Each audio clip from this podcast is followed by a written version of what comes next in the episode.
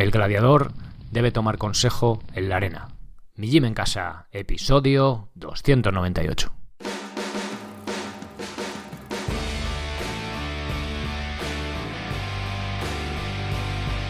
Muy buenas, bienvenidos a un nuevo episodio del podcast de Mi Gym en Casa, el programa, la radio, donde hablamos de entrenamiento y cada vez menos de alimentación desde un punto de vista diferente e independiente. Y como no todo en la vida es comer y entrenar, pues también hablamos cada vez más de cómo vivir. Minimalismo, estoicismo, que es precisamente de lo que vamos a hablar hoy. Vamos a escuchar una carta de Lucio Neo Séneca hablando sobre todo precisamente de eso, de cómo vivir, ¿no? De que aprendiendo a vivir, o sea, se, se aprende a vivir viviendo más que escuchando. Está bien escuchar cosas, está bien leer cartas, tener alguna especie de, de, guía, ¿no? En este caso puede ser el estoicismo, pero sobre todo, eh, como dice el proverbio antiguo, el gladiador debe tomar consejo en la arena. El semblante de su enemigo, el movimiento de su mano, la actitud de su cuerpo le advierten lo que debe hacer.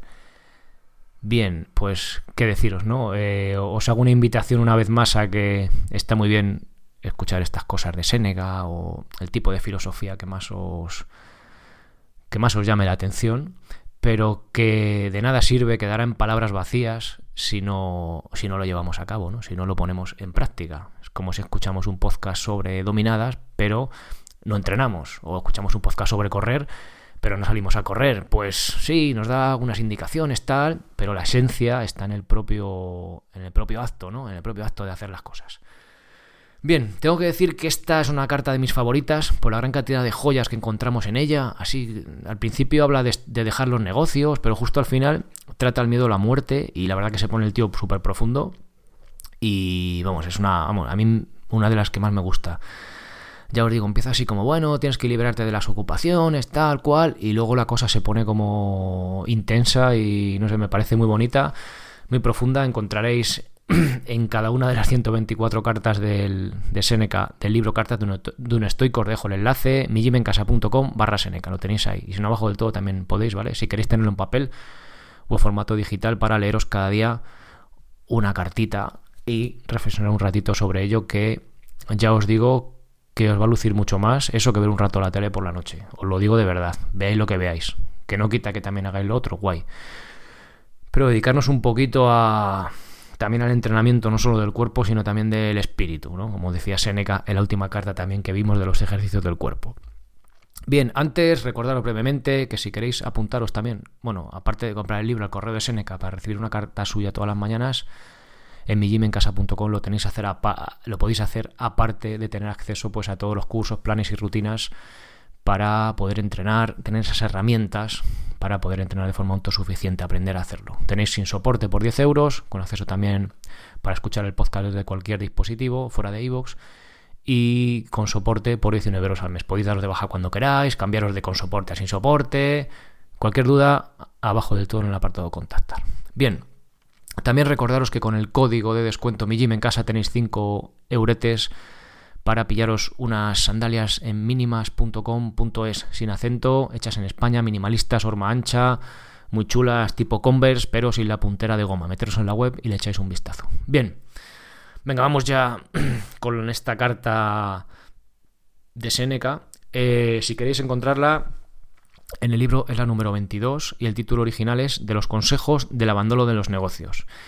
Y como os digo, siempre este es el título que puso el primer traductor de, esta carta de Seneca, parece ser que no tenían título, para darnos una idea de lo que va, pero al principio yo que sé, tú lees una carta del uso del tiempo o de la muerte y dices, hostia, esta carta tiene que ser profunda, ¿no? Y lees el título y dices, de los consejos del abandono de los negocios y dices, pues ni fu ni fa, ¿no?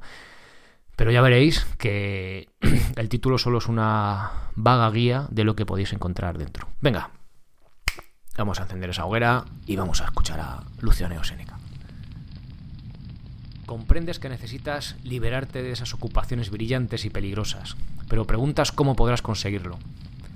Hay cosas que no pueden enseñarse si no se está presente. El médico no puede prescribir de lejos al enfermo las horas a las que debe comer o bañarse, necesita tomarle el pulso. El proverbio antiguo dice que el gladiador debe tomar consejo en la arena. El semblante de su enemigo, el movimiento de su mano, la actitud de su cuerpo le advierten lo que debe hacer. Puede muy bien ordenar y escribir lo que se debe y acostumbra a hacer en general y estas instrucciones tanto sirven para la posteridad como para las personas ausentes. Pero es imposible advertir de lejos cuándo y de qué manera se debe obrar, siendo necesario aconsejarse de las circunstancias mismas. Tampoco basta estar presentes si no se vigila para espiar la ocasión. Obsérvala bien y si se presenta, cógela y emplea todos tus esfuerzos para retirarte de los negocios. Sin embargo, oye, si te place, mi opinión sobre este asunto. Creo que debes renunciar a la vida o emprender otra vida. Sin embargo, puedes tomar un camino medio. Esto es desatar suavemente antes que romper de brusca manera los lazos con que te has sujetado. Pero si no puedes de otro modo, ábrete paso a la libertad. Nadie existe tan tímido que no prefiera caer de una vez a estar suspendido siempre. Entre tanto, procura cuidadosamente no comprometerte más. Conténtate con los negocios que has abarcado o para hablar a tu gusto que has encontrado. No debes avanzar más. De otra manera, no tendrás ya excusa y además harás ver que tu compromiso es voluntario. Falso es esto que continuamente se repite. No he podido obrar de otro modo. Aunque no hubiese querido hacerlo, la necesidad me habría obligado. Nadie está obligado a correr tras la prosperidad, y algo es ya detenerse voluntariamente y no instar a la fortuna que nos arrastra. ¿Te ofenderás si queriendo aconsejarte acudo a otros más prudentes que yo y cuyo parecer acostumbro a tomar? Tengo aquí una carta de Epicuro a Idomeneo, referente a esta materia. Le ruega que se retire todo lo más pronto posible antes de que intervenga alguna fuerza mayor que le prive de libertad. Añade, sin embargo, que nada debe emprenderse sino en tiempo y ocasión propicios, pero es necesario salir en cuanto este tiempo llegue. Ni siquiera permite al que medita su retirada que se duerma, y le hace esperar éxito favorable en medio de las mayores dificultades con tal de que no obre antes de tiempo, pero que sí lo haga con oportunidad. Tal vez preguntarás ahora el parecer de los estoicos. No hay por qué presentártelos como hombres temerarios, porque te aseguro que son más prudentes que atrevidos. Tal vez imaginarás que se les va a hacer hablar de esta suerte, es vergonzoso abandonar el cargo que se tiene. Hazte dueño del empleo que has tomado. El varón fuerte no huyó del trabajo, sino al contrario, aumenta su valor por las mismas dificultades. Indudablemente te hablarían de esta manera si se tratase de animarte a la perseverancia en ocasión en que el honor te obligase a hacer o sufrir algo.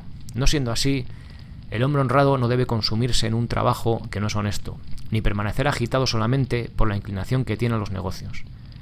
Si se encuentra comprometido en los grandes empleos, no imagines que desee sufrir siempre sus agitaciones, porque cuando haya reconocido los escollos y peligros de que se verá rodeado, dará un paso atrás y sin volver la espalda se retirará suavemente y se pondrá en seguridad. Es fácil, querido Lucilio, evadirse de las ocupaciones si desprecias las ventajas que las acompañan. Ordinariamente estas son las que nos retrasan y detienen. ¿Cómo me dirás? ¿Abandonaré tan grandes esperanzas? ¿Me alejaré en el tiempo de la recolección? ¿Caminaré sin compañía? ¿Quedaré sin cortejo, sin escolta militera y vacío el atrio de mi casa? He aquí lo que a los hombres les cuesta trabajo abandonar. Se quejan de la ambición como se quejarían de un amante. Pero si penetras en el fondo de su pensamiento, no es tanto por odio como por pesar. Examina a esas personas que deploran las cosas que han deseado ardientemente y que hablan con tanta indiferencia de aquellos bienes cuya pérdida más pequeña no podrían soportar. Verás que se adhieren con complacencia a todo aquello que dicen serles costoso. Así es, querido Lucilio. Existen más esclavos voluntarios que forzosos. Pero veo claramente que deseas de veras la libertad y que intentas conseguirla. Pides consejo solamente con el objeto de poder obrar sin tener jamás que lamentarlo. ¿No te basta que te apruebe toda la corte de los estoicos? Los Zenón y los Crisipo te darán siempre consejos de moderación sinceros y razonables. Mas si te paras a ver lo que has de llevar contigo y qué acopio de dinero puedes hacer antes de retirarte, jamás te retirarás. Nadie se salva a nado yendo cargado de ropas. Pasa pues a mejor vida con el favor de los dioses, que no te tratarán como aquellos a quienes otorgan gracias que les son funestas, no habiendo podido negarles lo que les pedían con insistencia. Imprimí ya el sello a esta carta y he necesitado abrirla para añadir a lo dicho el ordinario regalo, es decir, una sentencia tan elocuente como verdadera, tomada de Picuro, porque con gusto honro el trabajo ajeno. La mayor parte salen de la vida como si acabasen de entrar en ella. Elige los que quieras, jóvenes, viejos, de mediana edad, verás que todos temen de la misma manera la muerte e ignoran qué es la vida.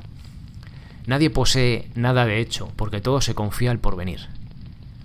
Lo que más me agrada en esta sentencia es que se censura a los ancianos ser niños aún. Nadie sale de la vida de otra manera que entró en ella. Esto es falso en nuestro sentido, porque morimos peores que nacimos. Esto es culpa nuestra, no debiendo imputarse a la naturaleza que tendría razón para quejarse y decir, ¿qué es esto? Te puse en el mundo sin deseos, sin temores, sin superstición, sin infidelidad y sin todos esos desórdenes que reinan entre vosotros. Salid conforme entrasteis en él. Aquel posee en verdad la sabiduría, que puede morir con tanta tranquilidad como nació. Pero temblamos a la vista del peligro, nuestro valor decae, cambia nuestro color y ruedan por nuestras mejillas inútiles lágrimas.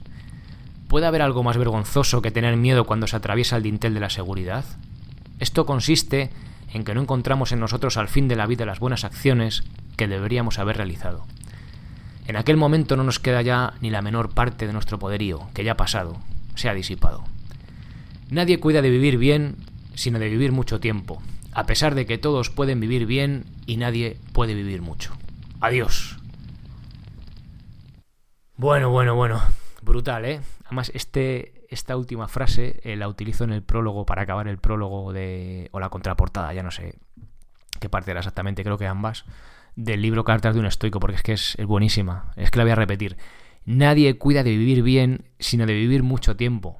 A pesar de que todos pueden vivir bien y nadie puede vivir mucho. Es que es buenísima, es buenísima. Bien, espero que os haya encantado esta carta. Veis, al principio es como, bueno, los negocios, deja los negocios.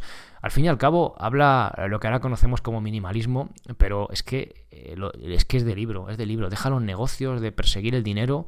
Nadie se salva a nado yendo cargado de ropas. Qué bonita, ¿eh? Y existen, eh, fijaos, si en la antigua Roma esto pasaba, bueno, aunque fueran de la alta sociedad, ¿no? Bueno, eh, gente acomodada que decía, cuando había esclavos, existen más esclavos voluntarios que forzosos. Ya lo decía en aquella época, imaginaos ahora, ¿no? Existen más esclavos voluntarios que forzosos. Somos esclavos de nuestra, de, nuestra comodidad, ¿no? De, nuestros bienes. Qué, bonita, qué bonita y, y, qué actual, ¿no? Venga, pues aquí os la dejo la carta, si queréis escucharla, si queréis leerla, es la número 22 y nada más que deciros lo que os digo siempre, haced como Seneca hace y se queda con una frase de Epicuro y quedaros pues con alguna, con alguna de, de Seneca. Y pues nada, yo me quedo, ya sabéis, con la de nadie cuida de vivir bien, sino de vivir mucho tiempo, a pesar de que todos pueden vivir bien y nadie puede vivir mucho. Adiós.